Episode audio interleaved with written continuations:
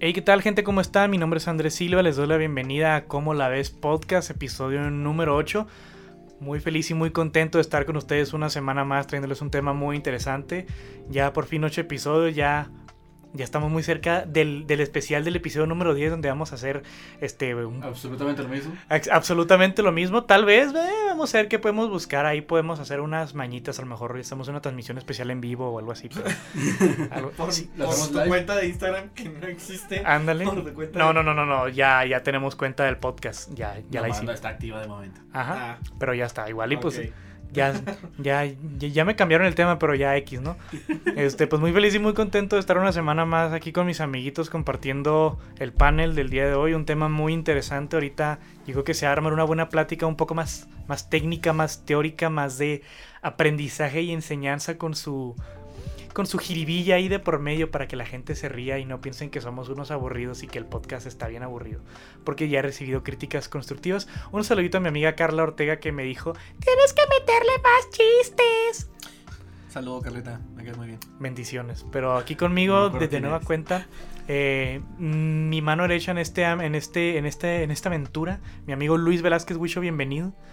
¿Qué va, Andresito? Este, gracias por dejarme recibirte otra vez aquí en mi casa. De nada, siempre es un placer. en los Wisho Studios. Aquí en el estudio y cada vez, ustedes no lo ven, pero cada vez está mejor.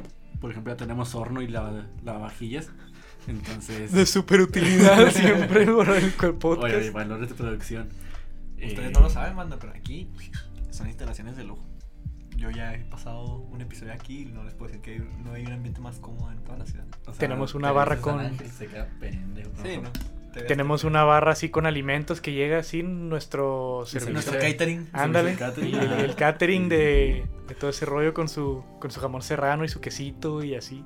Barra de queso, sí, pues bueno, pues bien feliz de que, de, que Wisho esté de, nueva cuenta aquí metiéndole saborcito a la plática y también de nueva cuenta dobleteando segunda aparición el día de hoy mi amigo Jesús Navarrete Cha, bienvenido. ¿Cómo estás amigo? Hola, ¿qué tal a todos? Eh, no, muy, muy contento Andrés de que me hayas invitado una vez más a formar parte de tu proyecto.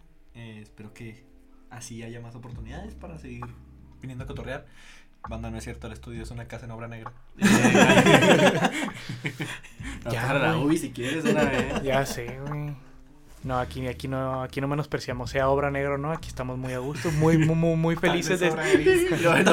no, obra gris, pero, no confirmando. Muy, muy felices, muy contentos de tener cuatro paredes y un techo, este, para poder grabar y tener este espumita aislante.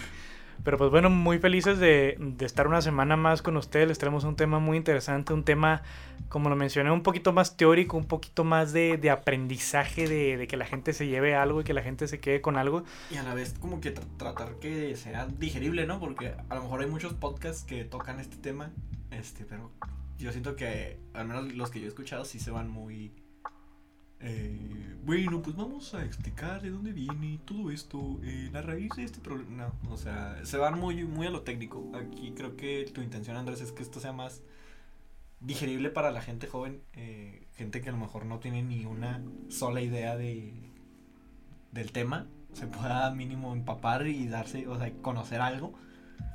Este, porque sí, te digo, a lo mejor habrá muchos podcasts que han tocado este tema antes, pero creo que aquí el chiste sea es que sea más digerible para todos. Sí, o sea, sobre todo hay que hacer la pequeña aclaración de que pues ninguno de nosotros tres somos especialistas ni expertos en el tema. Aquí le pedí a Chuy el favor, que de hecho él fue quien sugirió el tema, que la verdad sí era un tema que me gustaba tocar, que sí lo tenía contemplado, pero no lo tenía en la mente en ese momento, que es el tema de las finanzas personales, que claro, pues como lo mencioné, ninguno nosotros somos especialistas o expertos. Ojalá eventualmente si se pudiera hacer un un 2.0, una versión revisitada, ya que a lo mejor con una persona diferente que pueda a lo mejor ya no empaparnos, sino ya bautizarnos de lleno en lo que es la pila del conocimiento de las finanzas, ya un poquito. ¿Qué estudiaste yo? ¿Qué dice? sí, güey, que tengo mi licenciatura ahí nomás para que sí, güey. Licenciado en finanzas de mentiras. A ver, quiero, quiero aclarar, ya te titulaste, güey. Estamos en Bueno, eso no estamos hablando. Quiero, hay que hacer esa pequeña aclaración. Bueno, egresado de Ándale. licenciatura en finanzas. Claro que pues Chuy es el único que tiene como que a lo mejor ese nivel de conocimientos un poquito más específico. Yo y Luis somos un poquito más especializados en otras cosas. Yo soy un poco más todoterreno y Luis es más enfocado a la parte de comercio. Pero bueno, eh, empezando por decir, como lo mencionaba ahorita en el primer cale del podcast que no se grabó. Porque oh sorpresa se volvió a perder un episodio con Jesús aquí. Eran cinco minutos, güey, no pasa nada, cinco o seis minutos máximo que estaba mencionando al principio que a estas alturas de la vida, nosotros 24, 25 años, hay mucha información y muchas cosas que realmente no conocemos, que tenemos que llegar a lo mejor a toparnos con un trabajo o con un nivel de sueldo, a lo mejor que requerimos de hacer ciertas cosas que requieren de otras ciertas cosas financieras, de las cuales muchas veces nosotros no tenemos el más mínimo conocimiento, no tenemos la pericia como para ir a investigar o a dónde preguntar y se nos complican muchísimas cosas que a lo mejor, bueno, a los 18 años nos hubiera servido muchísimo a lo mejor una plática como la que vamos a tener a continuación para a lo mejor no abrirnos los ojos, pero sí tener cierta pues inquietud, chispa o al menos una idea muy vaga o general de, de, lo que venían siendo las finanzas personales y lo que en algún punto de nuestras vidas nos va a tocar pues enfrentar como adultos porque pues ya no vamos a llevar a, a mamá y a papá que nos saquen una tarjetita de crédito débito, yo qué sé, o sea, ya llega un punto en el que ya tenemos que independizarnos en esa parte, sobre todo si es gente pues de nuestra edad, que es cuando empiezan a meterse un poquito más en todo eso. Entonces yo quiero empezar pues pidiéndole su punto de vista a ustedes dos y incluyendo el mío. ¿Cómo fue para ustedes? Ya empezamos a trabajar hace cinco años, ya llevamos entre cuatro y cinco años trabajando los tres aquí. ¿Cómo fue para ustedes el hecho de, ok, ya tengo un trabajo ligeramente decente? independientemente del que haya sido, pero yo creo que nosotros tres tuvimos este un inicio y pues igual trabajamos en el mismo lugar al principio, sin decir nombres, otra vez. Ya se quemó el chiste muchas Empresa veces. De telemercadeo. Una empresa de telemercadeo. Bilingüe. Bilingüe. Cabe destacar porque. Sí, Ahí porque está, está la bilingüe está Ándale, la está la, está la. La española está muy precaria, güey. Exactamente. No vamos a decir nombres, silvestre. pero se ubica en la calle Miguel de Cervantes número 100. Este, ahí ustedes. Chihuahua, Chihuahua. Ándale en la ciudad de Chihuahua. Pero yo que todos, todos empezamos por ahí, todos digamos que teníamos un sueldo pues ya mejor como para hacer primer sueldo y para trabajar pues medio turno, realmente ni menos de medio turno trabajamos ligeramente ligeramente menor a medio turno, trabajamos 20 horas a la semana, que eran 5 horas, 4 días. Este, no, al revés, 4 Cuatro horas, horas, 5 cinco días. días. Bueno, es la misma, es igual, pero eran 4 horas, 5 días, de, generalmente de lunes a viernes. Y era muy diferente porque ya percibías un sueldo, ya tenías tu tarjetita de débito, ya tenías una cuenta en el banco, ya te podías valer por ti mismo.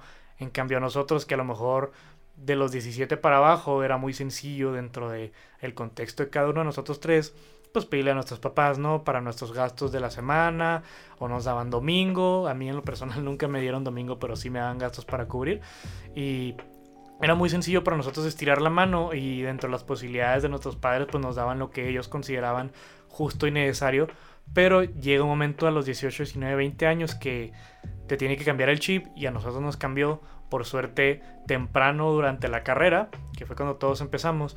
Pero ¿cómo fue para ti, por ejemplo, Navarrete, el hecho ya de tener un sueldo, de manejarte tú por tu cuenta? Yo sé que tú en ese entonces, si mal no recuerdo, antes, antes, tú ya tenías una tarjeta de crédito personal. Si mal no recuerdo, era un crédito chiquito, pero ya era como que, ok, mijo, ahí está. No se haga pendejo, úsela para emergencias, pero ya es como que ya es tuya, ya es tu responsabilidad, ya lo cargas tú. Sí, sí, no.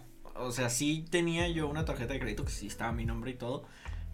Pero no era un crédito para mí. Era, Era una- compartida con tu hermano, Ajá, ¿no? era una cuenta. O sea, fue una tarjeta adicional. Perdón, a- adicional a la cuenta que tenía mi hermano con el banco entonces. Que mi hermano me sacó una adicional a su cuenta de un banco de renombre aquí y otra. O sea, yo tenía dos tarjetas. Está lo que voy. Este, y un, pues, tenían el mismo, las adicionales vienen con el mismo tope de crédito que las... Que la misma, que, ajá, la matriz, que la tarjeta matriz. Exacto. Y pues sí, o sea, esas tarjetas eran meramente para uso de emergencias, porque, pues, o sea, yo sí tenía mi trabajo y todo el rollo, pero no iba a ponerme a gastar todo con tarjeta de crédito o poniendo todo a crédito. Y mi hermano siempre fue muy de que, oye, usaste tanto dinero en la tarjeta, lo, necesito que me lo des esta semana.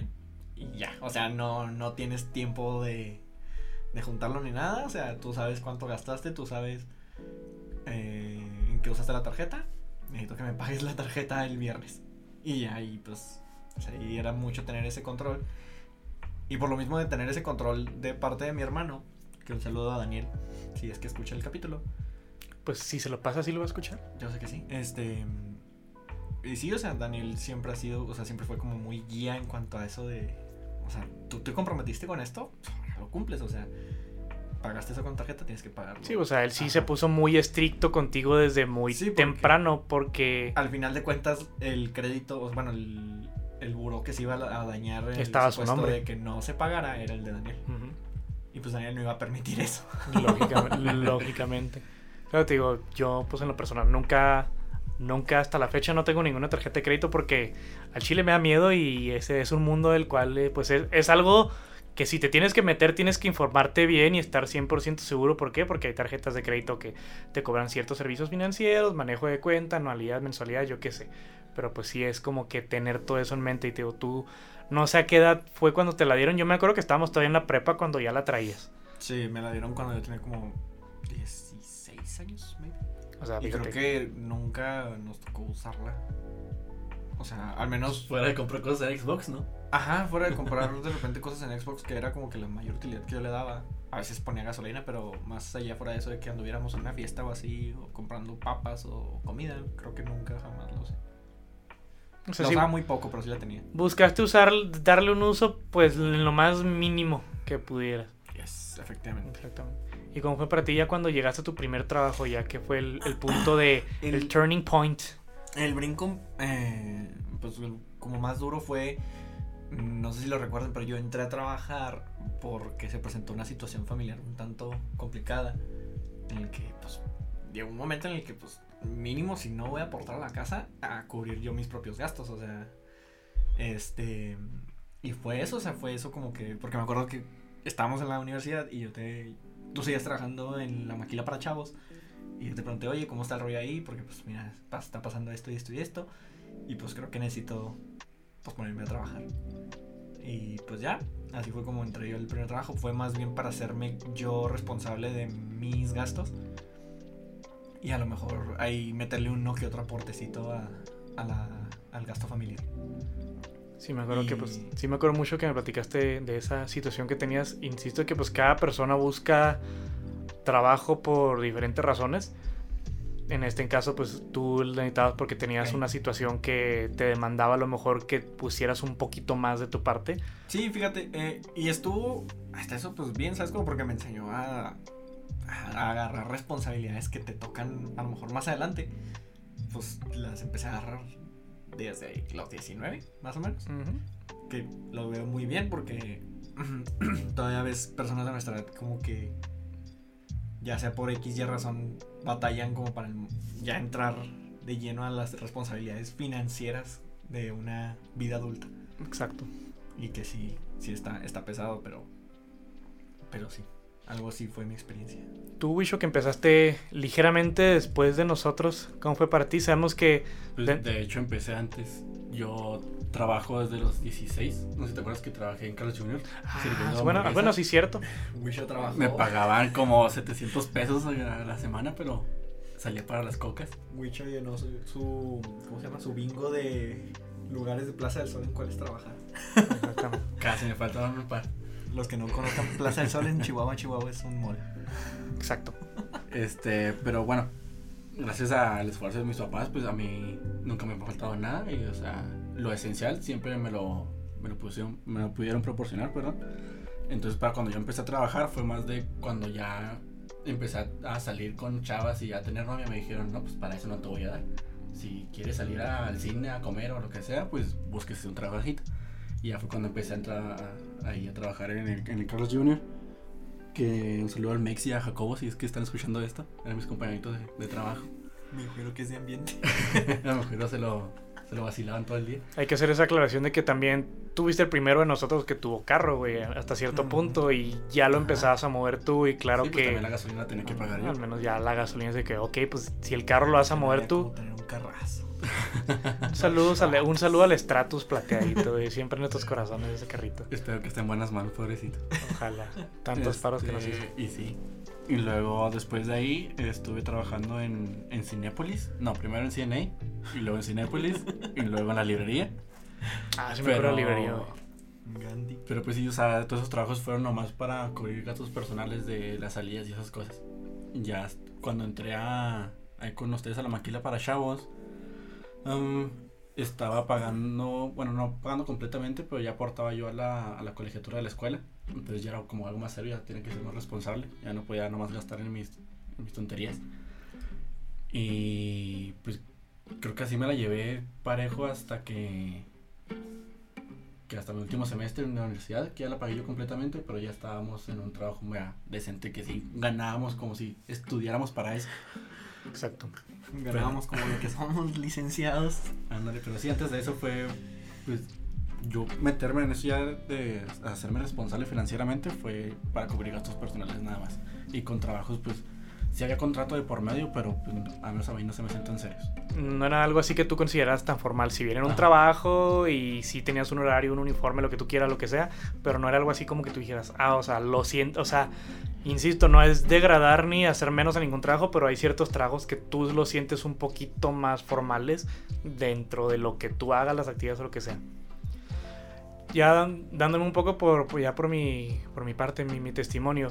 En sí yo empecé a trabajar antes que ustedes, pero mis trabajos siempre fueron muy eventuales porque la gente que me conoce sabe que en mi casa tenemos un negocio familiar que básicamente es la base de- del sustento de, de mi hogar, que es un negocio de plomería Muy recomendado. muy recomendado, estamos a la orden, contácteme cualquier cosa.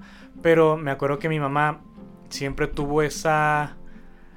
Mi mamá siempre fue mucho con mi papá desde que estaban mis hermanos, sobre todo aquellos que me sacan muchísima más edad, de que ella insistía en que nosotros en las vacaciones nos fuéramos a trabajar con mi papá.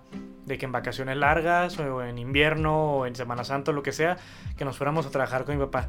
No por el hecho de, de- de tenernos ocupados, no por el hecho de no estar en la casa embobados viendo tele o jugando Nintendo 64, sino por el hecho de, de aprender un oficio, de, de ayudar en lo que viene siendo pues el sustento. Si bien yo fui el que menos tiempo hizo eso por X, Y, Z razón, siempre fui muy huevón cuando era más lo tengo que admitir. Pero yo de ahí como que le empiezas a agarrar un poquito más al valor de lo que viene siendo el dinero porque sabes y te empieza empieza a caerte el 20 de dónde viene, ¿no? De- del sacrificio que implica conseguir un sueldo, ya sea un esfuerzo físico, ya sea un esfuerzo mental, ya sea entregar tiempo, de lo que tú quieras, pero ya como que le hace ese valor adicional de que, ok, o sea, sí son billetes y monedas y cheques y cuentas bancarias y lo que quieras, pero hay más allá de todo eso, entonces yo siempre lo vi muy de cerca con lo que vi con mi papá y me acuerdo que y mi papá me decía, yo te pago al, final de la semana, que básicamente yo lo que hacía era ser un chalán, un ayudante, porque pues lógicamente yo a los 15 y 6 años yo no tenía absolutamente ni idea de lo que era en sí la plomería como tal a gran escala, pero ya era como que no, pues yo doy un sueldo y yo siempre lo hice más con el hecho de que, o sea, no requiero un sueldo porque de todos modos lo que salga de aquí, de ahí como, de ahí me visto, de ahí se pagan los servicios, de ahí se paga la gasolina los carros que usamos, de ahí se paga el internet que uso, de ahí se paga el cable, o sea, de ahí, de ahí cuando yo necesito mis papás me dan o mi papá me, me da, yo como que de ahí empecé un poquito, nunca en sí percibí un sueldo con mi papá, mi papá me decía el día que tú necesites hay dinero, mientras estés trabajando, entonces yo nunca realmente percibí un sueldo mientras trabajaba con él, que fue cuando empecé a trabajar. Yo que fui el primero que empezó a trabajar de una manera un poquito más seria, Formal, profesional. Si bien Luis empezó con trabajos diferentes, eh, yo empecé un poco antes, pero era más informal, era más como que soporte para la casa. Me acuerdo que a mí me cayó el 20 en el hecho de que nunca había trabajado de una manera así en mi vida. Si bien trabajaba con mi papá, pero hasta ustedes tuvieron trabajitos un poquito más eventuales que yo antes. Las cuponeras. Lo de las cuponeras. Las cuponeras, como tenían harto. Insisto, pero Saludos digo, a Sensei Splinter si esto llega alguna vez a... el hecho de que yo estuve un poquito más de que, ok, fui como que el, el primero junto con, con Walter, que, que empezamos a trabajar los dos juntos. Un solo a Walter que no duró ni dos meses en el trabajo. Este, pues lo queremos mucho. Y ya fue como que muy diferente que, o sea, yo en la vida había tenido una tarjeta de lo que sea, mía personal. Y él cuando llega tu primera tarjeta con tu primer sueldo dices, ay, güey, qué pedo. O sea, te queda el 20 que ya tienes tu dinero, o sea, Esa cuenta es tuya y así ya, ya tienes, Un Hasta- miembro funcional de la sociedad. ándale, o sea, ya eres un miembro funcional, o sea, ya, ok. Ya eres parte del sistema económico. ya produzco yo, o sea, y sientes, te, te sientes, hasta tu primer sueldo, sientes una libertad financiera tremenda. Así ganaras, no sé cuánto ganaba yo, como 2.500 pesos, 2.300 pesos, porque esa empresa se manejaba mucho por bonos, por métricos, de que, ah, tanto métrico y te subimos tanto porcentaje. Pero un sueldo base, no sé, 2.300 pesos, creo que era una prox lo que ganábamos Ujú, Sí. y 2.300 pesos que hoy se me hacen a lo mejor muchísimo menos por el, el trabajo en el que estamos, pero en ese entonces, güey, 2.300 pesos era, güey, tengo 2.300 pesos, o sea, Exacto. la cantidad de cosas que puedes hacer con eso y qué hice con eso, La claro. cantidad de, Vivir como rico dos días. Exactamente, puede, puedes la cantidad de pisto que puedo comprar Exacto. el viernes. el viernes, o sea, güey. Pero ya era un, o sea, es mío, es mi dinero, o sea, ya Exacto. nadie me lo va a quitar, nadie me lo va a pedir, o sea, independientemente del uso que tú le quieras dar, tanto aportar para tu casa, tus propios gastos personales, pero ok, ya es tuyo, ya, ya te sabe eso. Y me acuerdo que pues yo lo primero que hice en los primeros sueldos fue ahorrar para comprarme el primer carro que tuve. Y ya fue como que, ok, ya entiendo, ya le has, insisto, como lo mencioné ahorita, un peso más grande y ya como que te queda el 20 de que ya estoy yo más por mi cuenta. Ya desarrollé esa independencia, ya tengo yo que no ser tan güey a la hora de gastar, a la hora de comprar, porque se te hace muy pelada ver cuatro o cinco cifras en la cuenta bancaria y pues internet y lo que tú quieras, se te hace muy fácil gastar, se te hace muy fácil irte de peda con tus compas tres días a la semana, cuatro si eres Navarrete a los 18, este... Pero Pero yo trabajaba para pagar Pero mi peda así. Pero o sea, ya sentías como que puede hacer mil... No es cierto, no estabas trabajando en ese tiempo. Todavía no Sí. trabajabas, todavía güey, todavía no trabajabas, güey, todavía no trabajabas. Oye, ¿es cierto cómo le hacía para pagarme mi peda de Pues, cuatro días? Un saludo a la mamá de Navarrete que le pagaba la peda un buen- una buena parte de su Que juventud. no supo que todavía se pudo haber congestionado por, por tanto alcohol que ingería. Las benditas barras libres y mis amigas. Porque, no se acuerdan, pero un tiempo aquí en Chihuahua que había barras libres en muchos bares de la ciudad para las mujeres. Entonces, pues yo lo que hacía era beber de ser un zángano parásito y beber de los demás. Pero estás de acuerdo que ya tenías carro. O sea, ah, sí, sí. tú tuviste carro antes de jalar, güey. Tuviste carro como un año antes de empezar a trabajar. También gracias a Daniel porque se apuró a comprar su carro para que yo tuviera. Porque tu hermano ahí te, te pasó el carro que tenía antes. Pero, pues, o sea, ya era diferente. O sea, independientemente tú tenías que hacer algo hasta cierto punto. Hasta lavar los trastes o barrer la casa o yo qué sé. No, eso sí, yo siempre ayudaba. Bueno, en ese entonces mi mamá tenía el, el negocio que teníamos. ah, y yo siempre ayudaba a comprar las cosas. Ah, ibas al súper a comprar las cosas, no mames. Quiero, quiero hacer una pausa que siempre me pedías, eh, vamos al súper y compramos, ¿qué? Como las 50 gelatinas, no sé qué, porque tu mamá tenía una, una, un comedor o algo así, ya te, te- te- tenía un Sí, servicio no, de sí, comida. Un, un comedor empresarial. Entonces sí me acuerdo que muchas veces te, te acompañé, güey, me acuerdo que compramos las, las natillas, güey, las natillas, hijo, no, güey. Compramos 60 natillas. 60 un putazo. natillas ahí en el carro. Pero yo digo que los tres estudiamos algo relacionado al algo físico, administrativo. Físico, eh, qué pedo Físico, conmigo, eh, yo no sé nada de física. Yo sí. Estuvimos en el, estuvimos en el paquete del Es Bash. sustituir la fórmula nada más. Ándale. Estudiamos algo administrativo, financiero, contable, empresarial, bursátil, yo qué sé. Versátil usted, ¿no? No empieces, güey. eh. Pero a lo que voy es que, aún así estudiando cosas así, No sabes nada. no llegamos a, al, por ejemplo, a los trabajos que tenemos actualmente, o a lo mejor al trabajo anterior inmediato que tuvimos, y todavía no sabíamos qué pedo con muchísimas cosas. O sea, nos faltaba un chorro de información de, de qué hacer con el dinero, de a lo mejor nosotros que nuestra generación que es buscarte una fore, empezar a meterle a la brevedad posible, buscar buenas prestaciones porque lo mencionamos hace como un mes de que no todo lo que persigue una empresa es un es un sueldo. Las prestaciones salen un Aquí- chorro de un fondo de ahorro, de que hay empresas que te ofrecen, por ejemplo, en la que estamos yo y Luis, bueno, en la que estoy yo, porque Luis ya cambió de trabajo, que, que te daban venta de acciones. Cada determinado tiempo, si mal no recuerdo. Compra, Bueno, compra sí. de acciones. Ajá, o sea que te, te, te ponían eso como una prestación adicional que tú puedas, ya siendo empleado de planta, tenías acceso a ese beneficio que podías comprar ciertas acciones que era un desmadre en el que yo no me metí porque pues yo ni siquiera soy empleado directo, ¿verdad? Outsourcing. Que eso está, Aquí- por, está por acabarse. Aquí yo quiero eh, hacer una mención.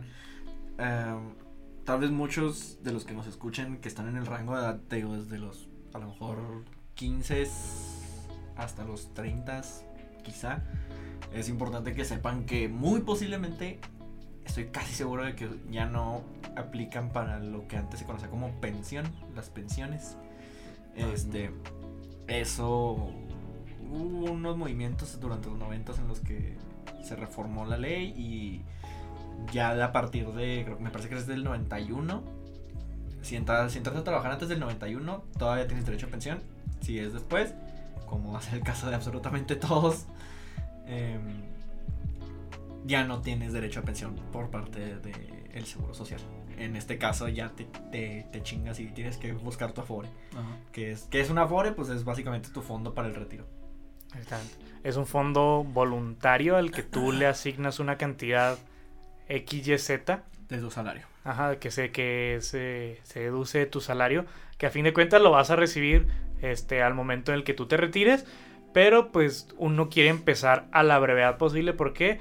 Porque si mal no recuerdo, nosotros nos jubilamos, nos vamos a jubilar que como hasta los 60 y pico, 65. se supone. 65, o sea, tenemos 24 años ahorita los tres, bueno, los dos. Y es importante también que sepan, hay una letra chiquita en las Afores, en todas, que me parece que tienes que juntar, eh, a lo mejor mis números no son los exactos, pero anda como en el millón y medio para que se te dé íntegra tu Afore. O sea, si, si durante O sea, tus- si es menos del millón, no si te es dan menos del completo. millón y medio no te lo dan completo. Válgame te lo seccionan. Este, es importante que tengan eso en mente. Porque, o sea, si tú juntas un millón y medio de, de tu Afore, no, eh, les digo, es una legislación, no estoy ya, no soy un administrador de fondos para el retiro, no estoy seguro. Pero durante mi carrera muchos profesores discutieron eso y que tienes que llegar al millón y medio durante todo tu, toda tu vida laboral. útil. Tienes que llegar al millón y medio de pesos en tu Afore porque si no, no se te va a regresar íntegra. Pues también te piden un. Hay. Te piden un mínimo, si mal no recuerdo, para que te puedas jubilar con el mínimo. O sea, eso percibiendo una pensión mensual o como tú la quieras o lo que sea, con el mínimo. O sea, porque también depende de la calidad de vida que, que haya de aquí a los, no sé, en 50, 60 años que nos jubilemos, 40. O sea, también hay que ver también con qué cantidad de dinero te vas a pensionar a fin de cuentas. La calidad de vida que, que vas a tener depende a lo que tú mismo le inviertas. Ya no Sí. es de que semanas cotizadas igual a una pensión mínima. Por ejemplo, mi- mis papás que... eh, mi, mi mamá que en lo personal pues dejó de, de- de trabajar en cuanto poco des- después de casarse. Mi, mi papá que ya tiene 60 años, o sea que ellos todavía aplican, pero tienes como que valerte porque mi mamá no puede en sí aplicar una pensión porque mi mamá no fue empleada la mayoría de su vida y una veces tiene que valerse de ciertas cosas. ¿Por qué? Para aplicar para una pensión al menos en lo más mínimo. Nosotros la tenemos un poco diferente porque literalmente tenemos que hacer todo nosotros. Exacto. O sea, si tú a esta edad no empiezas a buscar ahorita una Fore y le inyectas Machine, se te va a ir acabando el tiempo llegando a los 60, 65 y dependiendo del sueldo que tú hayas manejado durante toda tu vida, pues ya en, vaso se va, en eso se va a basar el resto de tu vida financiera. ¿Por qué? Porque ya a los 65 se espera que uno ya no trabaje, en teoría. Entonces también se esperaría que tú ya te pudieras dar un resto de tu vida decente en base a todo lo que has trabajado. Y, y también es importante, Andrés, que sepas que las Afores, o sea, ese millón y medio que tú juntes, si lo juntas, porque también hicimos el cálculo de qué sueldo tienes que percibir para llegar al millón y medio. y tienes que percibir arriba de los 25 mil pesos al mes. Desde que sales de la carrera a los 22 aproximadamente. O sea, desde, tu- desde tus 22 años ya tienes que ganar 25 mil al mes para llegar al millón y medio que necesitas en tu Afore. Un OnlyFans ya no se escucha tan mal. Exacto. Imagínate, o sea, lo utópico que suena eso. Sales a los 22 y ahorita, claro, recién egresado, sin experiencia, estás verde, te ofrecen un sueldo de 8 mil pesos. güey. Exacto. Y tú necesitas 25 mil para los 65 darte un retiro digno. O sea, ni siquiera es como que te vas a retirar y vayas a poder estar en el lujos. estar en el country club, güey, a Irte a las de Bahamas, semana. irte de crucero. No, güey. o sea, vas a para que vivas. O sea, ese millón y medio es para que te mantengas vivo. Nada más. O sea, pagues tus servicios, pagues tu comida y medio consumas. O sea, consumir me refiero a comprar ropa. O, Ujú, o sea, para o que te sobre, pues. Exacto. O sea, en el sentido de que ya, insisto, la cantidad de dinero que le tienes que invertir ya tú de tu bolsa, o sea, ya nosotros, pues debido a la legislación, a la reforma que cambió, pues nos tocó un poquito rascarnos más con nuestras Ujú. uñas. Ya no es tan sencillo como, ah, pues cotiza semanas en el IMSS y al final, ya después de no sé cuántas semanas, ya puedo aspirar a una pensión acá chiquilla, pero pues si puedo seguir trabajando, si puedo seguir pagando, pero o sea, ya va mucho por tu lado. Otra cosa es, como recomendación personal, es, les digo, el Afore no, no basta. O sea, el, el que tú tengas tu Afore no basta y a lo mejor para muchos es como que no mames. O sea, esto es una noticia, o sea, es noticia para mucha gente porque te aseguro que Wicho tú no sabías que necesitabas el millón y medio para No, que te lo dieran íntegro. De hecho, sí tengo Afore, pero no sabía eso. Ajá, exacto, o sea. No basta con el Afore, o sea. Yo, como alguien que estudió finanzas, no. Yo les recomiendo que búsquense un ahorro, por otra parte. ¿A qué me refiero con ahorro? Es una. Un fondo, una administradora de fondos de inversión, o lo que ustedes gusten, quieran y manden, pero tengan un dinerito que puedan invertir, que les pague rendimiento para que aun cuando lleguen a los 65 todavía les den otro billetote más y ahora sí ya puedan darse una vida decente, una vida mucho mejor. Creo que insisto que la calidad de vida y las cosas de aquí a 40 años que nos vayamos a jubilar pues van a cambiar muchísimo. Así como sí, puede cambiar la legislación de las mujeres. Exactamente, o sea, está, está abierto a, a mucho cambio todo eso. Ciertamente pues uno esperaría que fuera más sencillo, pero pues a nuestra generación no le tocó así. Pero pues sí, es como lo menciona Chuy. Si cierto el Afore para muchos no va a ser suficiente, el Afore para muchos va a ser algo que o le inyectas mucho o te matas una vida trabajando para poder tener un retiro cómodo. Si bien es cierto que buscarte una manera de reinvertir o de estar generando algo extra es súper recomendable. Hay mucha gente que no lo hace por el mero hecho de que se ha perdido mucho la confianza en instituciones bancarias, Sí, en bastante. instituciones financieras.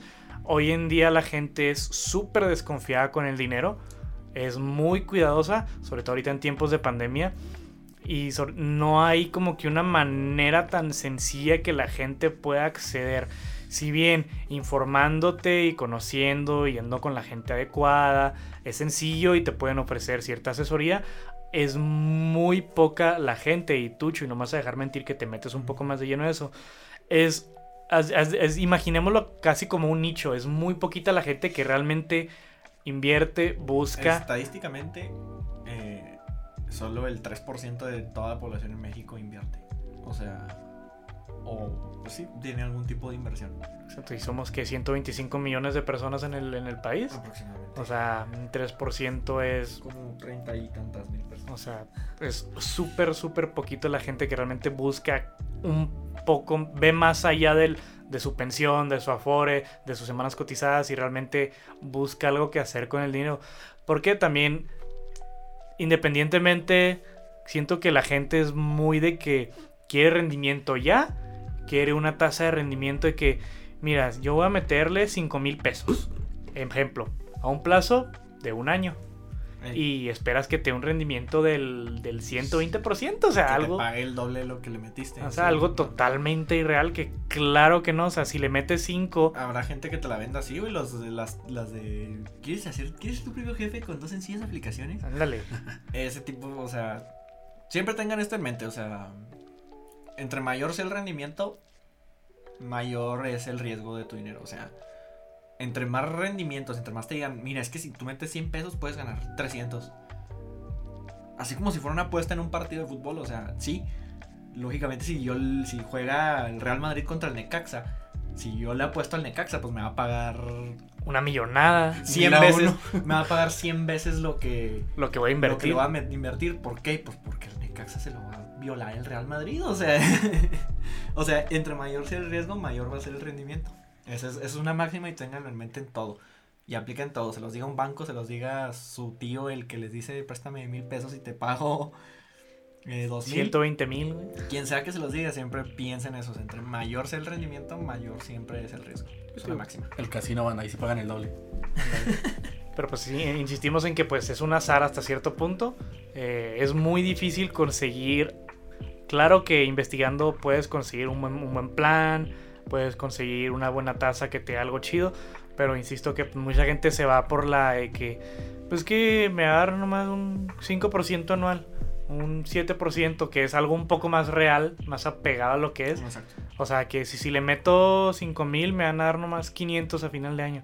Bueno, pero pues esos 500 No, ¿Dónde los estaban? Llegaron, llegaron de la nada, o sea, o sea, no, por no hacer- tuviste que hacer absolutamente Ajá, nada. o sea, por, ellos. hacer absolutamente nada, mira aquí 500 pesos muy buenos que siempre dicen el que el dinero no te estorbe al momento de hacer cosas de ese tipo, porque piérdele el amor a una inversión grande, ejemplo, 15 mil pesos, que ya es una cantidad un poco más seria, un poco ya de que, ok, 15 mil pesos, o sea, que olvídate de ese dinero, mételo donde lo vayas a meter, llámese Y banco, dalo por perdido.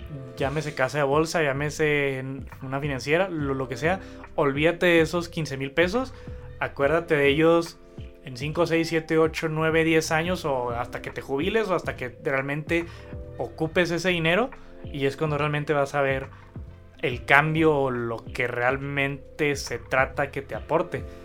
Insisto, la gente es muy desesperada y por eso también se dan por la tangente.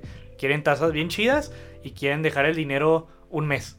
Y pues no, o sea, no les vas a sacar nada a menos que le pierdas el amor y nomás estirando la mano para dar es como vas a sacar las dos para recibir. Entonces, un, un pequeño paréntesis para la gente que nos ah perdón un pequeño paréntesis para la gente que nos escuche Am, que es una tasa de interés una tasa de interés es básicamente o lo que se te cobra por un crédito o lo que se te paga por una inversión en base a lo que tú Ah, a lo mejor pagando. hay gente que escucha con tasa de interés y al menos- asusta, ¿no? Porque lo asocian Sí, con créditos y... exacto lo, a, a fuerzas lo asocias con algo Que Mal, tú tienes que pagar. Ajá, exacto. Mm, Normalmente bajo una inversión se le conoce como tasa de rendimiento.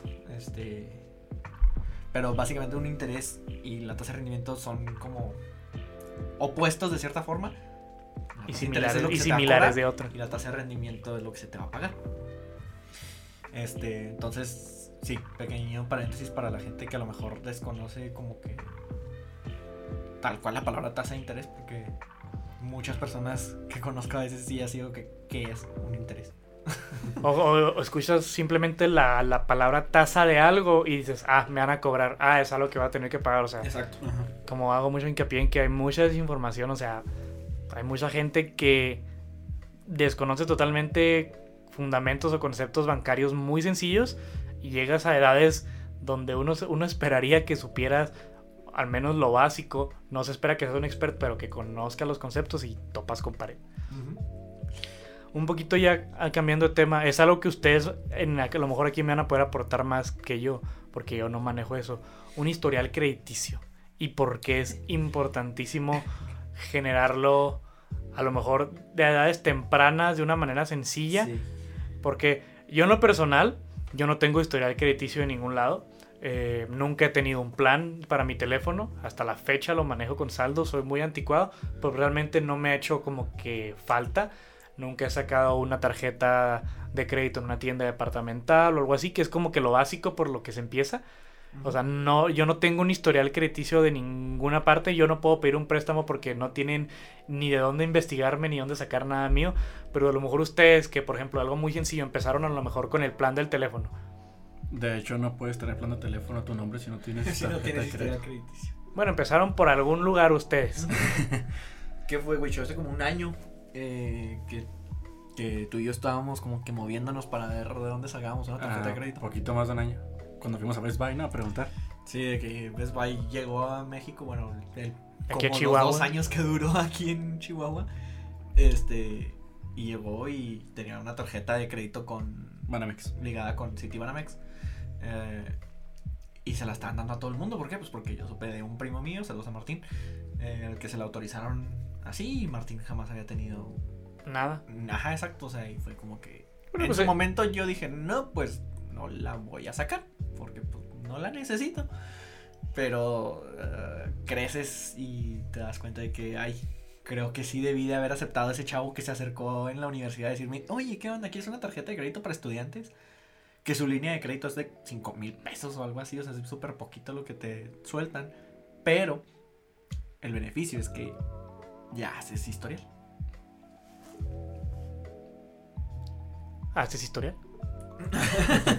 Perdón, no sé qué iba a decir. Ah, no, no, pues yo pensé que a lo mejor Pues Wicho. que se seguir platicando Ah, de no, eso. este, pues Wicho y yo estuvimos hace como un año y medio buscando y, y yo no conseguí, me moví por todos lados y en ningún lugar me autorizaron. Este, tengan en cuenta que muchas veces el ciclo económico afecta mucho eso, o sea, si estamos como que en, en crisis o en pendiente o si vamos para arriba, eso afecta mucho qué tanto te van a autorizar los bancos. Pero eso ya es muy técnico y no voy a entrar en detalle. Pues entonces, el punto es que básicamente preguntamos en todos lados. Ujú. Empezamos ahí porque era directo con el banco. Entonces, pues, podías usarla también fuera de- del establecimiento. Pero, bueno, al menos a mí me la rechazaron. Y luego después de eso me dijeron, no, pues espérate unos tres meses y la vuelves a tramitar. Va, pues.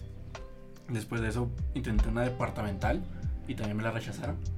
Este, pero ya cabe destacar que ya tenía varios meses trabajando. Y Ya pues, cuando Liverpool te rechaza la tarjeta, Imagínate. es que ya estás bien miserable. Ya está mal ese pedo. Los desgraciados se atrevieron a marcarme hace como dos meses y me dijeron, no, checamos tu expediente otra vez y ya te la aprobamos. Lo- Ah, bueno, gracias. Ah, Ya. bueno, ya no la quiero. Ahorita que sí me urge, mira.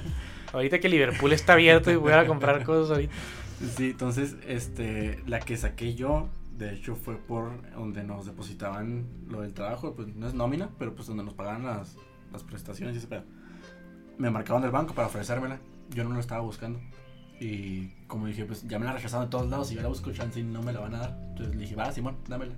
Pero la verdad es que o sea, me dijo la información como que básica y ya ni me acuerdo qué fue lo que me dijo. Yo nomás dije, Simón, Simón, Simón, Simón, échamela. Sí, sí. eh, a veces, miren, tengan en cuenta esto. Cuando se tramita una tarjeta de crédito, no, no, o sea, lógicamente sí tienes que tener en cuenta la tasa de interés que te va a cobrar. Y el otro gasto grande que tiene una tarjeta de crédito, que se llama anualidad, que básicamente es lo que tú le tienes que dar al banco al año de que tú sacas tu tarjeta por tu manejo de la cuenta. Hay muchas tarjetas que ya no te cobran anualidad, que nada más te piden gástame 100 pesos al mes con la tarjeta y ya no te cobran anualidad. Eh, pero piensen que la tasa de interés únicamente va a aplicar si ustedes no pagan su tarjeta. O sea, el banco no tiene a ti por qué cobrarte intereses si no Tu te cuenta está bien. tus pagos. Ajá, si tus pagos están en forma. Que eso, o sea, les digo, sí.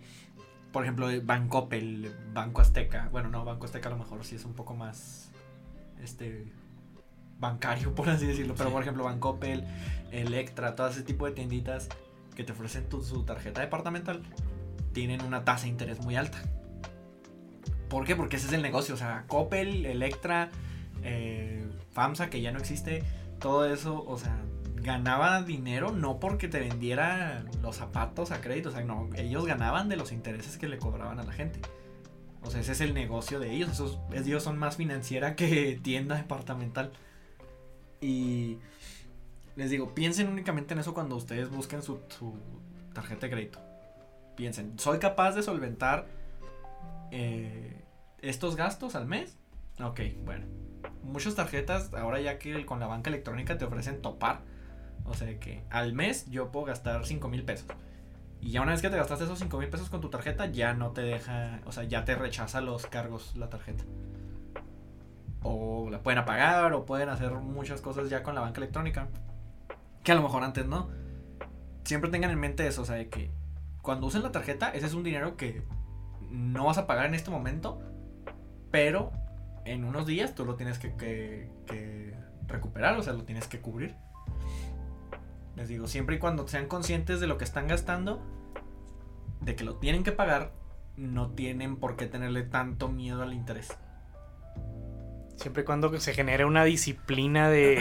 De pagar tu tarjeta. Ajá, o sea, sabes que obviamente nosotros con las tarjetas de crédito siempre nos han inculcado de que para emergencias, úsalo cuando de a tiro... Tenle miedo a la tarjeta de crédito. Ajá, es, más, es preferible, 100 veces preferible a nomás Mm. estar pagando manejo de cuenta, a estar pagando intereses o echarte la soga al cuello tú solo por, por irresponsable o lo que sea. Como lo mencionó Chuy, o sea, los intereses se te cobran cuando hay irregularidades con el pago, cuando algo no cuando está no del estás todo bien. pagando. O sea, Ajá. no- y tengan en cuenta que eso mm, a la larga te va a afectar más porque los que no sepan qué es un buro de crédito es básicamente a grandes rasgos es una página o un documento en el que te dice esta persona ha tenido estos créditos con estas con estas financieras o con estas tiendas departamentales o lo que tú gustes quieras y mandes y ha quedado así con ellos. Y ya, por ejemplo, están los mentados. Es como un semaforito: rojo, amarillo y verde. Verde, pues es de que siempre nos pagó a tiempo, eh, nunca hubo retrasos en sus pagos, pagaba lo que nos debía, etcétera, etcétera. Eh, y así se va. El rojo, pues es literal que tú no pagabas, o te tenían que estar marque y marque y cobrándote y cobrándote y todo ese tipo de cosas.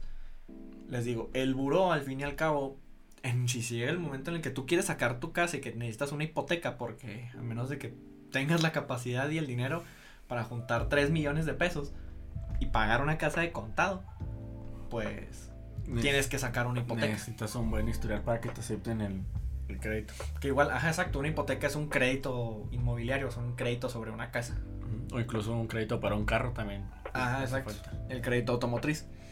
Les digo, todo eso, todas esas financieras de que, de, la- de las agencias de carros, del Infonavit, todo eso, siempre checan tu buro de crédito para saber qué tan bueno eres para pagar y en base a eso se ve si se autoriza tu crédito o si te mandan a la goma.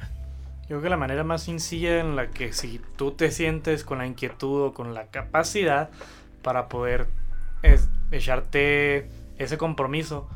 La verdad yo no lo hago porque no sé, soy como que un poquito dudoso. Además de que soy muy codo, ¿verdad? Pero soy como que un poquito dudoso en ese aspecto. Yo creo que la manera, hay dos maneras muy sencillas en las que uno puede llegar a conseguir, este, no sé, su primera tarjeta o empezar a generar de- desde ahí su historial. Si ya tienes un trabajo, en el que en lo que- ahorita en México todo el trabajo formal en el que seas contratado se te abre una cuenta eh, bancaria para tus depósitos de nómina en el banco que maneja la empresa, Banco XYZ. Es muy sencillo ir con ese banco después de un tiempo y solicitar una tarjeta por un crédito chico. ¿Por qué? Porque a fin de cuentas ya eres cliente.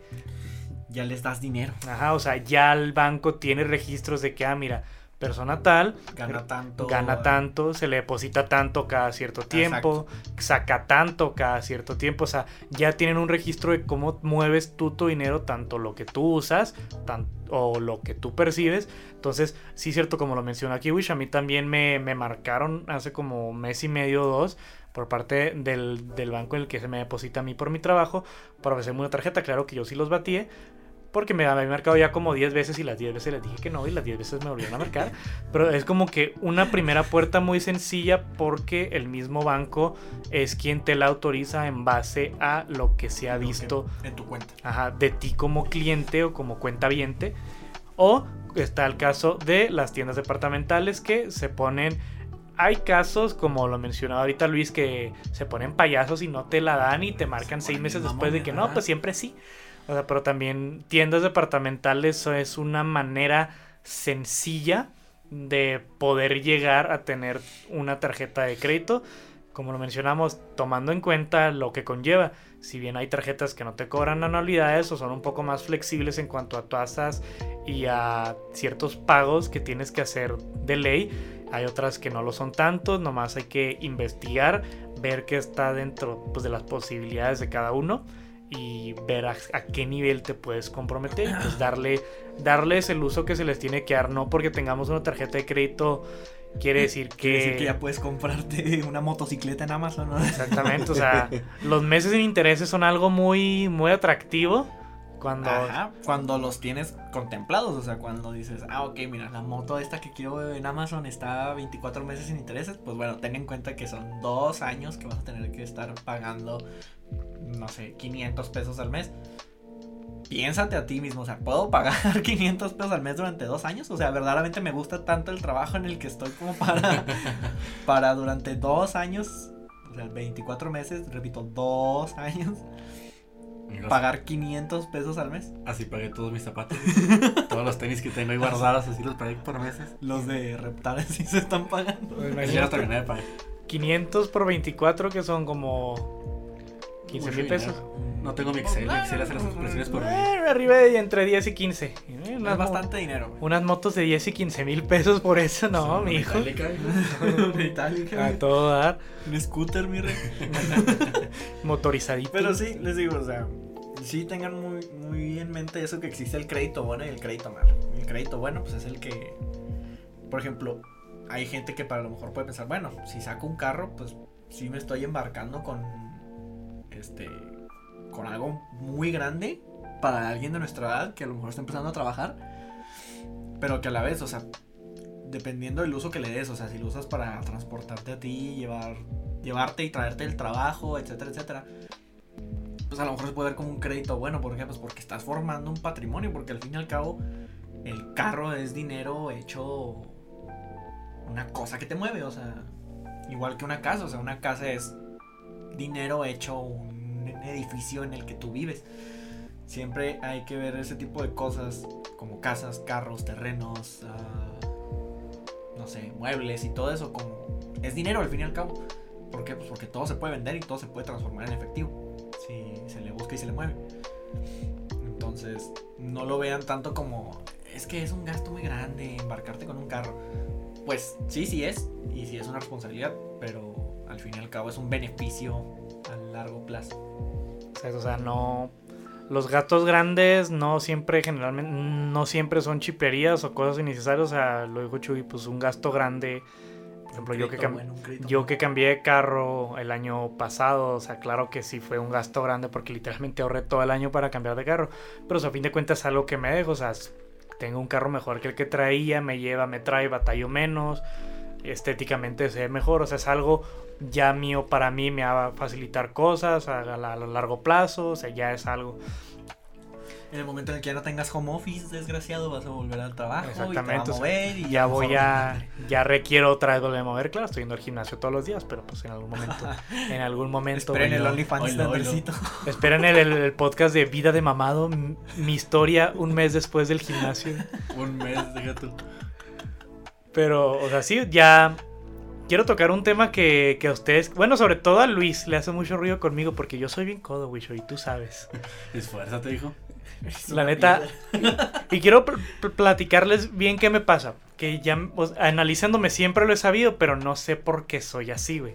Ejemplo, tengo en mi cuenta un número X de dinero. Tengo, por ejemplo, no sé, 10 mil pesos, ¿no? Y ya están 10 mil pesos. Y por ejemplo, llevo 7 meses que no me unas botas que no me he comprado. Unas botas que me cuestan 1500 pesos. Entonces, ¿qué es lo que pasa? No sé si es TOC, es un TOC que, que yo tengo, un trastorno obsesivo compulsivo que yo tengo.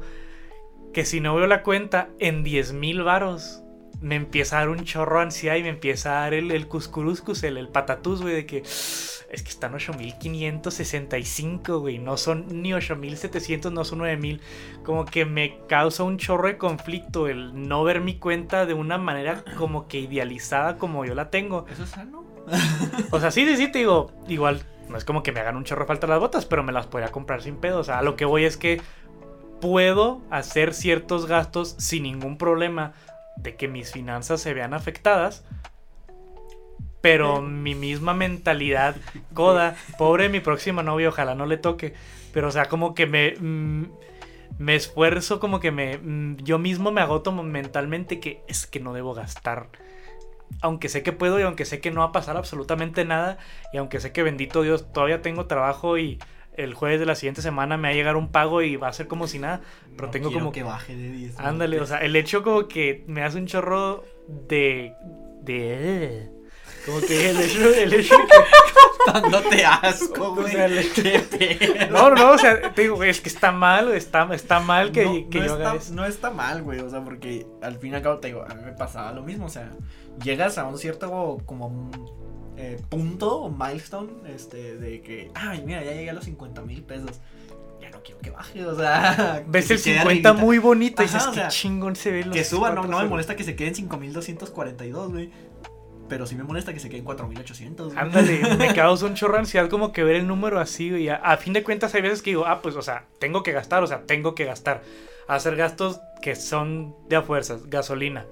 Yo que pago la luz en mi casa, que es un recibo cada dos meses, ¿verdad? Por las ofertas del Play. Ándale, o, o lo- los honorarios que le tengo que pagar a mi contadora cada mes por llevarme mis declaraciones y lo que sea.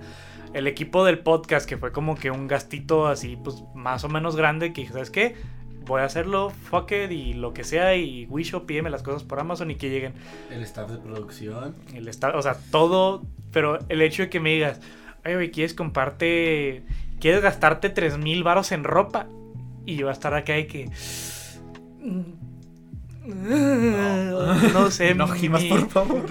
mi, mi cuenta se va a quedar en números así parejitos, así 000. O sea, no, güey, como que amo un chorro de ansiedad. Es un problema que tengo. No sé por qué, pero desde que empecé a trabajar, desde que yo ya tuve mi primera tarjeta de débito y ya tenía mi dinero, es como que, ay, es que no quiero gastar porque es que la cuenta, es que no quiero que el dinero. ¿Sabes, ¿Sabes qué? ¿Te puedo recomendar? Gástalo, No, desgraciado. güey, mételo. ¿Cómo se te ocurre que chingados tengo que te recomendar que gastes? Llevamos casi una hora diciendo que no gastan lo desgraciado. Quiero No, mandarle un saludo a mi amigo Walter que me dijo, güey, que se note que estás trabajando, tú gástate el dinero. Cómprate esa Walter. guitarra de 10 mil baros que quieres. Titán de las finanzas. Tengo que, Walter tengo que ponerme del lado de Walter porque a mí sí me quema el dinero en las manos, la neta. Si veo que tengo dinero, se me va a antojar algo y sí me va a valer.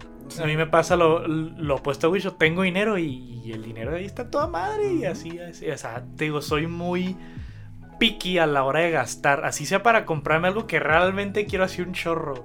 Soy bien nena a la hora de confirmar, güey. Es más, güey, mi nivel de payaso es hasta que para pedir Uber Eats a veces me pasa que... Ah, es que aquí, Ay, aquí, es que le ay, invierten aquí hay 30 jamón y. Aquí hay jamón y salchicha, o sea, güey, puedo hacerme un sándwich sin pedo, ¿no? No, no necesito pedirme un montado, acá no, o sea, a veces llego a esa paranoia, pero... Prefiero no comer rico. o sea, a veces llego a ese punto. O sea, Wicho, como dice, Wicho le quema el dinero en las manos. Este. Y Andresito no gasta ni un peso porque pues no quiere ver su cuenta. Ah, yo estoy como que en un punto medio entre ustedes dos. Yo soy de que me pongo, o sea, me fijo como que una meta de este mes quiero ahorrar tanto dinero. eh, tanto dinero lo pongo para gastármelo. Tanto dinero lo pongo para cubrir mis gastos de plan de teléfono, cosas que tenga que pagar de la casa, etcétera, etcétera. Créditos que tenga, ejemplo mi tarjeta de crédito. Entonces, yo lo que hago es seccionar, o sea, como que hago, hago el, el circulito y como pastelito. O sea, este porcentaje Mm. de lo que gano al mes se va a ir para lo que quiero gastarme yo de ropa, de comida. De- para ti, salidas, hacer lo que ajá, quieras. exacto.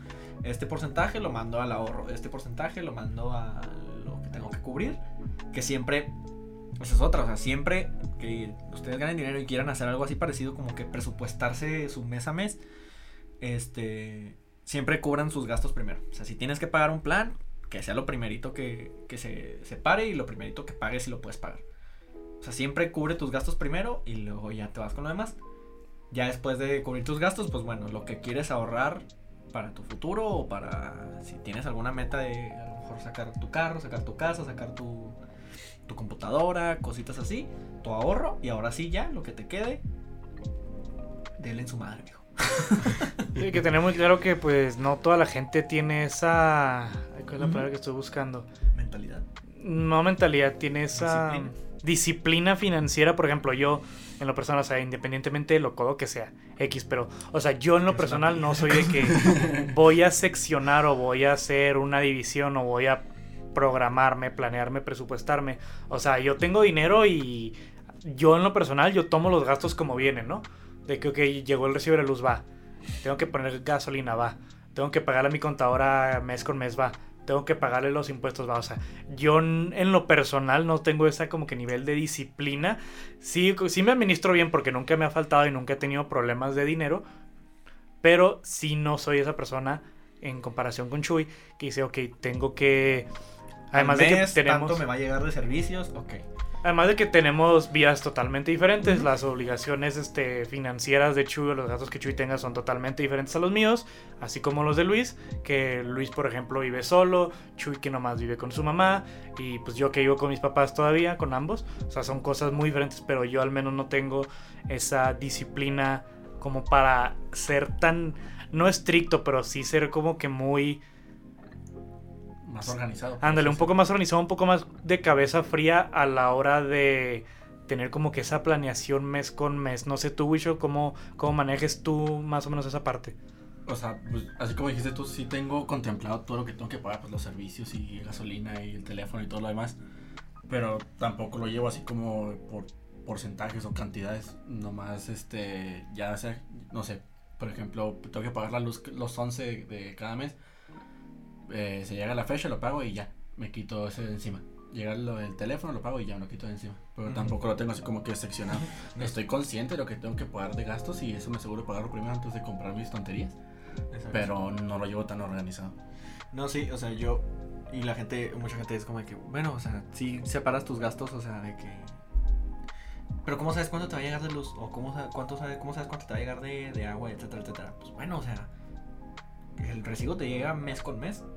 Tú puedes hacer como que la sumita de tres recibos. O sea, es un promedio. O sea, un promedio, o sea, ya, te, ya calculas tú más o menos, ah, ok, bueno, para la casa, en total voy a tener que separar 500 pesos eh, de la quincena y otros 500 de la siguiente y ya con eso se cubre.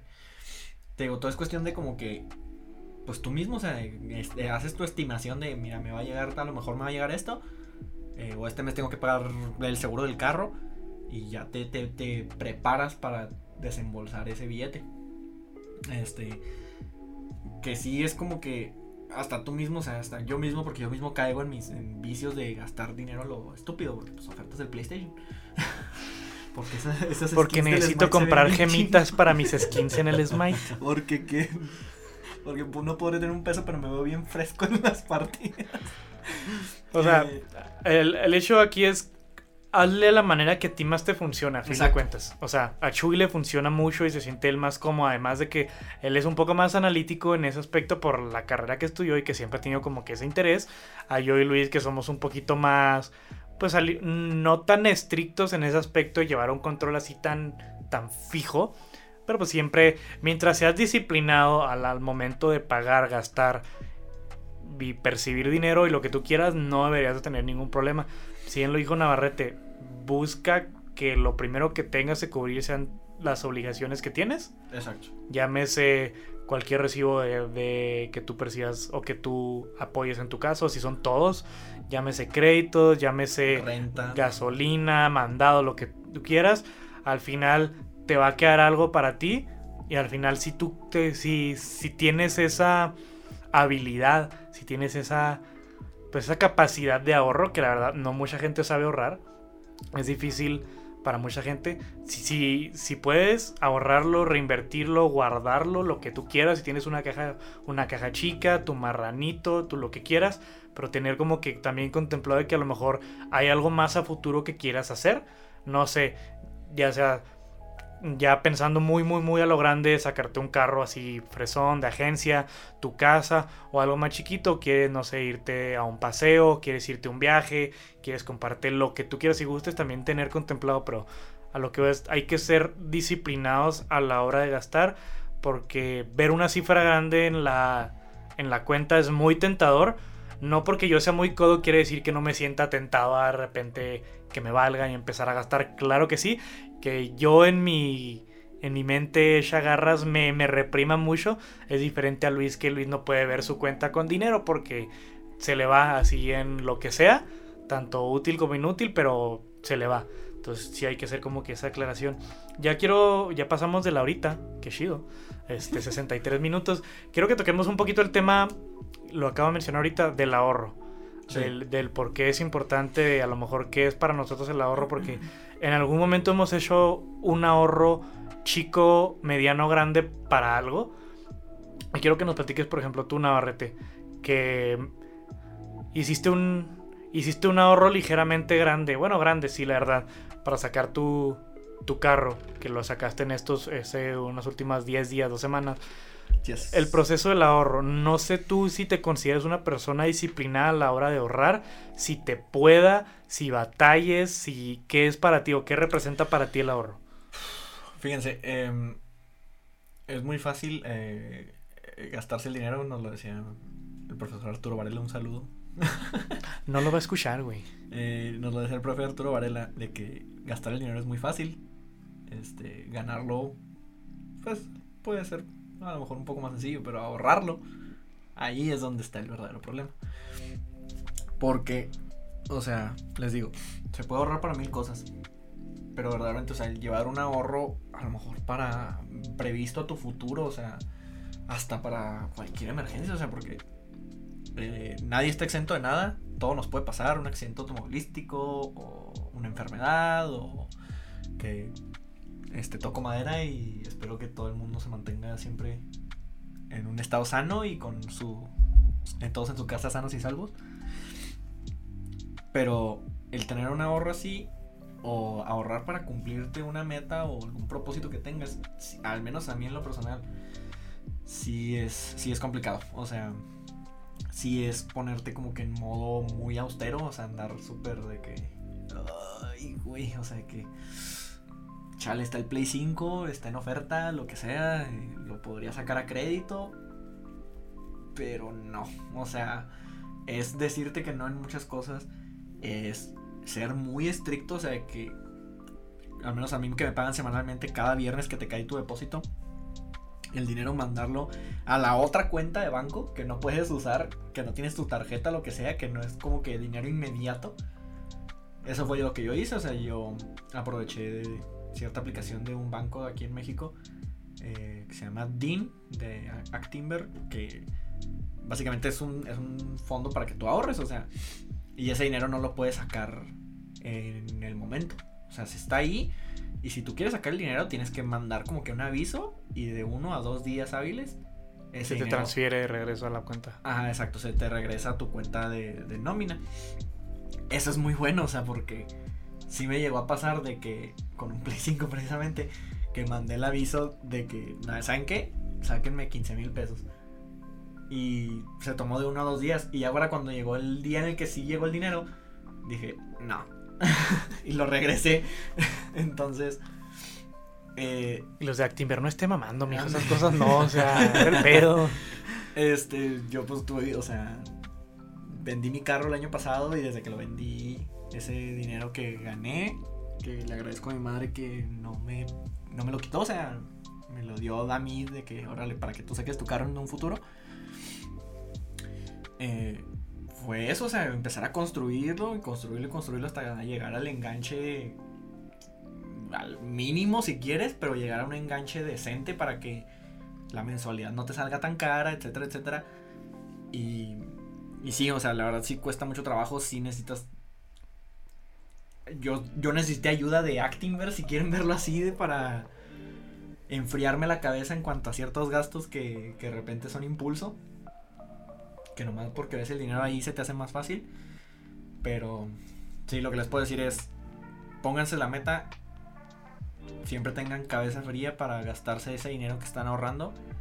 Y también tengan en cuenta que muchas veces ahorrar para comprar unas cosas, pues sí. Comprarse un carro, comprarse una casa es, es bueno, pero siempre se tiene que tener un ahorro para más allá.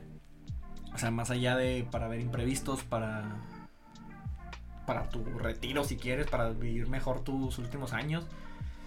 Lo que quiera, gustes, quieras y mandes, pero creo que es importante siempre tener como que ese ahorrito extra a lo que tú te propones para cualquier cosa. O sea, acuérdense que el dinero mueve el mundo y, y tienes que tenerlo contemplado. Wisho, Yo, ¿de qué o qué? del ahorro, amigo. Ah, pues yo como dije ahorita, a mí el dinero me quema las manos, yo batallo mucho, o sea, sí he ahorrado para diversas cosas, o sea, ya sean viajes o cosas necesarias para la escuela, para el trabajo, para aquí, para la casa. Pero sí yo sufro muchísimo, saber que tengo el dinero ahí, que lo, si, si me antoja algo lo puedo usar, sí batallo bastante. eh, que, no sé, digamos, algo sencillo como no sé, ir al cine y no traigo nada en la, en la, en la cartera. Pero me acuerdo que tengo así el ahorrito, no sé, en abajo del colchón y es como que, ay, güey, si lo agarro ahí, después lo repongo. Pero por Sí. ejemplo, po- poner de ejemplo, cuando sa- sacaste el carro el año pasado, el, el Mustang. Ay, sí, Independientemente de que haya sido un carro que salió relativamente barato porque lo, lo hiciste proyecto, Ajá. tú lo trabajaste después, pero sí implicó, o sea, pues, comprar un carro es a meterle varo independientemente y ahorita el Mustang que ya está casi completo, pero a fin de cuentas fue un ahorro al que tú le invertiste. Sí, sí, o sea, pero tío, todos esos meses que tuve que ahorrar, sí fue agonía para mí saber que estaba ahí y no lo podía tocar. Pero lo que tienes, pues es que si te pones el objetivo, Ah, sí, lo, sí, o sea. cumples. esa- O sea, sí, te sí, sí. pueda o no te pueda, cumples tu objetivo. si yo sé que hace Exacto. falta de realmente hacerlo, pues sí, sí lo hago. No por eso va a ser sencillo o muy, o muy difícil, ya es dependiendo de cada persona. Pero ya, ya en, mi- en mi parte, pues como lo mencioné ahorita, que soy muy picky a la hora de gastar dinero en cuanto a, a- o sea, que puedo, a, a que no va a afectar mi economía el hecho de que haga cierto gasto, pero yo como que en mi mentalidad muy, a lo mejor, muy conservadora de que no me gusta que el dinero se me vaya o, o no sé, siento cierto remordimiento a la hora de, de gastar. Pues, si bien saben, pues el año pasado, básicamente desde que tengo el trabajo que tengo ahorita, todo el año pasado lo ahorré. Así casi que de principio a fin, casi la mayoría de mis sueldos. Podría decir que un 95% de lo que gané, o un 90% de lo que gané lo ahorré. Todo literalmente por el hecho de, que quería cambiar de carro, de que mi hermano me dijo, ¿sabes qué? Pues tengo este carro, perfectas condiciones, te lo dejo a X precio, nomás dime qué rollo, ¿te interesa? Dije, ¿sabes qué? Sí. Y claro que sí es un reto porque estar en pandemia, yo creo que el hecho de estar en pandemia, si bien te hace volverte un poco más austero en muchas cosas, porque pues ya no sales, eh, ocupas muchísimo menos dinero en gasolina, muchísimo menos dinero en actividades externas fuera de casa, ya no te vas de fiesta todos los fines, ya, o sea, no haces las mismas cosas, tu ritmo de vida hasta cierto punto, el hecho que se vuelva más sedentario lo hace más austero, pero, ¿qué es lo que pasa? Hubo, yo creo que mucha gente le pegó el hecho de las compras por internet, donde se te hace bien pelada ver las cosas que pone Amazon, donde Mercado Libre, mujeres en Shane, o sea, hay de todos factores que te hacen gastarte ese poco mucho dinero que tengas y hay que fajarse muchas veces. Yo sabía que a final de año quería cambiar de carro y me apreté, pero que si machine sotototototote. Claro que para mí a lo mejor no implica el mismo sacrificio o, o el mismo desafío que a lo mejor es para Luis que, que no tolera como que tener dinero ahí, que si sabe que lo puede gastar en algo, llámese algo útil o algo que le guste o algo que él quiera, a Navarrete que es un poco más analítico y un poquito más disciplinado en ese, en ese aspecto, yo que soy como que más conservador y más nena, pero o sea, implica, pues implica sacrificio porque si tienes que volverte muy austero, tampoco es que te mueras de hambre y no pongas gasolina, o sea, no se trata de que te No vas a prives andarte con un costal en vez de Exactamente, o sea, lógicamente, o sea, si tienes que hacer gastos que son de, de, de chaleco, hazlos, o sea, tienes que, pero sí implica también de que, ¿sabes qué? Pues no me urge, No tengo por qué comprarme este juego del PlayStation. o sea, no tengo por qué, Comprar skins. ándale, o sea, no me urge ropa de marca, no me urge un viaje, no me urge comprar X, Y, Z, no me urge remodelar, o sea, implica un, un desafío, implica como que un cambio de mentalidad porque ahorrar sí es muy difícil. Yo que lo hice básicamente por un año fue muy difícil porque la tentación es cabrona y las ganas de gastar y cuando ya llevas mucho, y cuando ya llevas mucho tiempo ahorrando que ya ves de que, o sea, ya ves el peso de lo que has ahorrado de que mira, pues ya 50, 60, 70 mil pesos, dices, ay, güey, o sea, qué pedo la cantidad de cosas que puedo hacer ya con esta suma. Pero siempre como que tienes que estar al pendiente de- del bien mayor o qué es lo que realmente persigues. Siempre recuerden su meta, chavos. Exactamente. Siempre No. recuerden por qué empezaron a ahorrar. Y a fin de cuentas, lo que te va a dejar, lo, lo que vayas a sacar de ese ahorro. A mí, me- dejó un carro mejor que el que tenía. Me siento muy a gusto con lo que tengo. Chuy que ya sacó el suyo. Luis que quería, que tenía mucha ilusión de tener un carro para hacerlo proyecto. Ya Eh. tengo este inscrito para el terreno. A, a Luis, que Luis que ahorita está pagando un terreno, ya, ya tener su, su pedacito de tierra personal, o va sea, a tener sus tierras. Mi parcelita. exactamente su, su hortaliza con tomatitos. Pero o sea, ya, ya, ya mucho más allá, ya el cambio de mentalidad de que ya no gano nomás para darme lujos. ya a los 24, 25 años, mucha gente se casa a esta edad. O sea, mi hermano del medio se casó a los 25 y yo a los 24, no, a veces no sé ni qué pedo con mi vida. Pero ya implica también como que una madurez en cuanto a cómo manejas tú tu dinero, qué haces con él, realmente qué uso le das, qué beneficios te trae, pues todo lo que estás haciendo. Yo creo que hay que pensar un poquito más a esta edad, a futuro de, de qué es lo que queremos, de qué es lo que vamos a hacer, de a dónde vamos encaminado y en base a eso pues tomar decisiones, llámese ahorros, llámese afore, llámese inversiones, llámese lo que sea, pero ser un poquito más conscientes de que nuestra vida adulta nos va a demandar un poco más de sacrificio para tener cosas más chidas. Los que tengan a lo mejor la responsabilidad ya de una familia, o sea, de que tengan a sus niños o que ya estén casados y todo el rollo. Pues a ver que todo eso también representa una responsabilidad financiera, o sea, porque pues al fin y al cabo, o sea, son gastos que de tu sueldo o de lo que sea que hagas para ganarte la vida, para comer, pues tienes responsabilidades. Tienes un niño que en su momento a lo mejor va a necesitar ropa, va a necesitar entrar a la escuela, va a necesitar que le pagues colegiatura o, o demás. Y que también todo eso, o sea, todo eso también son objetivos. Exacto, ya, ya hay que ganar con esa mentalidad de, de adulto, o sea, no dejar de lado las cosas que te gustan, cuando se pueda, que te quieras dar un gusto completamente válido, que quieres ahorrar para comprarte, por ejemplo, yo que tengo muchas ganas de comprarme una guitarra y ciertamente va a ser un golpe un poco grande por, por la calidad de, de, lo que yo quiero comprar, pero o sea, es totalmente válido, no está mal este, hacer las cosas, no te vas a dar golpes de pecho ni te vas a flagelar cada vez que hagas un gasto de ese tipo. Son válidos, somos humanos, tenemos intereses, tenemos gustos, tenemos sueños, tenemos cosas, pero sí también hay que ponernos en el contexto de que tienes responsabilidades. Y somos adultos y a lo mejor muchos ya aspiran a casarse, a lo mejor muchos ya están comprometidos, lo mencionaba Chuy, a lo mejor algunos ya tienen hijos, hijo, hijos, que ya están en un kinder, en una primaria, ya es algo más allá. Comen, necesitan juguetes. Exactamente. O sea, ya es pensar como adulto y pues manejarnos como uno, principalmente. Uh -huh. Pero pues yo creo que ya, chavos, el episodio ya cada, cada semana me, me, sorprende porque siento que cada semana rompemos este récord de tiempo. De. Ya es una hora 16, casi 17 minutos. Ya después de la postproducción, pues veremos qué onda. Pero no sé, comentarios finales. Este, Navarrete, ¿cómo te sentiste tu segunda aparición? ¿Cómo te sentiste? ¿Qué te llevas? Eh, pues estoy contento de haber formado parte de este episodio. Creo que um, se puede llevar mucho aquí, a lo mejor y y si se puso, que si quieren, un poco aburrido, técnico, eh, toda la plática, pero creo que es algo que es importante que gente joven de nuestra edad, porque la verdad es una cosa que no se enseña en las escuelas, es una cosa que la aprendes tú conforme avanzas en tu vida.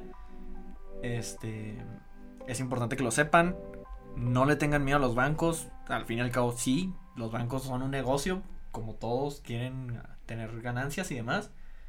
Este, no todo en la vida es gratis. Y, pero siempre hay buenas opciones. Este, quédense con lo que más les sirva de esto. Y pues busquen asesoría. Hay muchos, hay muchos este, asesores financieros. O ustedes mismos, pues pueden, ya con el internet se puede buscar absolutamente todo lo que quiera saber. O sea, desde cómo invertir y qué necesito para invertir y demás, hasta qué necesito para un crédito, todo ese tipo de cosas no se queden nada más con lo que a lo mejor nosotros platicamos aquí. Siempre sean curiosos y siempre busquen más. Y pues nada, yo me quedo muy a gusto. Espero que a los que nos escucharon también les se hayan quedado a gusto y les sirva un poco lo que discutimos. Huicho, tus comentarios de, de despedida. Eh, no, nada, este. Pues. Primero aclarar que la tarjeta de Liverpool sí me la quedé. Ahí la tengo guardada. No la uso, pero ahí la tengo. Este, pues no, eh, así como si me queda en las manos, no, no piensan que soy un irresponsable si, si puedo mi dinerito. Este, pues nada, espero que la gente que lo esté escuchando se le quede algo de lo que nos compartió aquí Jesús, eh, que es algo de ayuda. De la hora. Eh, no te llamas, no te llamas Jesús, Jesús, Jesús José Reyes Navarrete, que está aquí acompañándonos. Este, no, pero sí, o sea, que si les quede algo de la hora que, espero si escucharon la hora completa, que se les quede algo. Ojalá. Eh, y pues nada, que vamos a, a seguir para la siguiente semana. Excelente, ya pues ya por mi parte pues fue, fue, fue muy educativo. Yo pienso que pues muchas cosas a lo mejor van a resonar con mucha gente porque insisto es un tema del cual hay mucha desinformación. Hay gente que a nuestra edad no tiene la más mínima idea de cómo se maneja un crédito, de un afore, de un préstamo, de un ahorro. O sea, hay gente que es como que muy laxa todo ese conocimiento. Entonces, pues no está de más. Insisto que pues no somos especialistas, pero esperamos que, que lo que les trajimos haya sido de utilidad, que al menos se haya despertado como que esa inquietud por a lo mejor investigar más allá. Si bien lo, lo mencionaba Chuy, no le tenga miedo a un banco, en todos los bancos hay ejecutivos que los pueden dar asesorías, que les pueden ayudar un poquito en cuanto si quieren sacar una, una, tarjeta, si quieren hasta sacar una cuenta de ahorros que son muy sencillas de usar y son muy pues friendly hasta cierto punto que les ayudan muchísimo. En cuanto a la parte del buro de crédito, que tenganle miedo y traten de ser lo más disciplinado que, que se pueda, porque luego sacarte el buro de crédito es un rollo. Eh, el historial crediticio, traten de mantenerlo siempre en forma y si pueden de alguna manera irse metiendo un poquito, porque a fin de cuentas eventualmente vamos a requerir sacar un crédito, un préstamo para algo grande, llámese casa, llámese carro, llámese lo que sea. Exactamente, o sea, mm, también inviertan un poquito en eso. El Afore, todo lo que es fondo de retiro, el Afore es algo que tienes que hacer tú por tu cuenta, busca qué te, conviene. El Afore no te lo va a tramitar la empresa en la que entres, tienes tú que buscarlo por fuera, pasarles tus datos, fijar un monto determinado que vas a ir tú dando pago con pago. A fin de cuentas, de eso vamos a vivir nuestra vejez y hay que buscar vivir una vejez buena, agradable y pues invertirle también eso que a fin de cuentas somos nosotros mismos. No le tengan miedo al ahorro no pasa nada privarse de ciertas cosas. No lleguen a los extremos a los que llego yo, ni tampoco a los extremos a los que llega Luis. Ni, a el, veces, ni el consejo de Walter de que, Ándale, que estoy trabajando. Exactamente, pero sí sean un poquito conscientes de, pues, del peso y el valor que, pues, que es el dinero de, de, de cada uno y pues traten de ponerlo a buen uso. Y pues ya creo que con eso terminamos. Le agradezco a, al compa Navarrete haber estado aquí este tan de imprevisto. Últimamente están saliendo muchas cosas de imprevisto. Así es. Pero pues ya sí le agradezco acá el tiempito a Luis como siempre por el espacio y pues a todas las personas que nos oyen, que me siguen mandando mensajitos. Appreciate it, mucho, mucho. Saludos a la, a la gente internacional que todavía no nos contacta. Los sigo esperando, desgraciados. No nos han mandado mensaje ninguno de los dos. Saludos al compa de Marruecos, a Chile, España, Australia, la gente en Estados Unidos que me escucha, mi amiga Geo que me escucha, eh, a mi familia también en Estados Unidos, a toda la gente aquí que sigue compartiendo. Y pues nada, mi nombre es Andrés Silva, me despido, nos vemos hasta la próxima, hasta luego. Bye. Dios plan.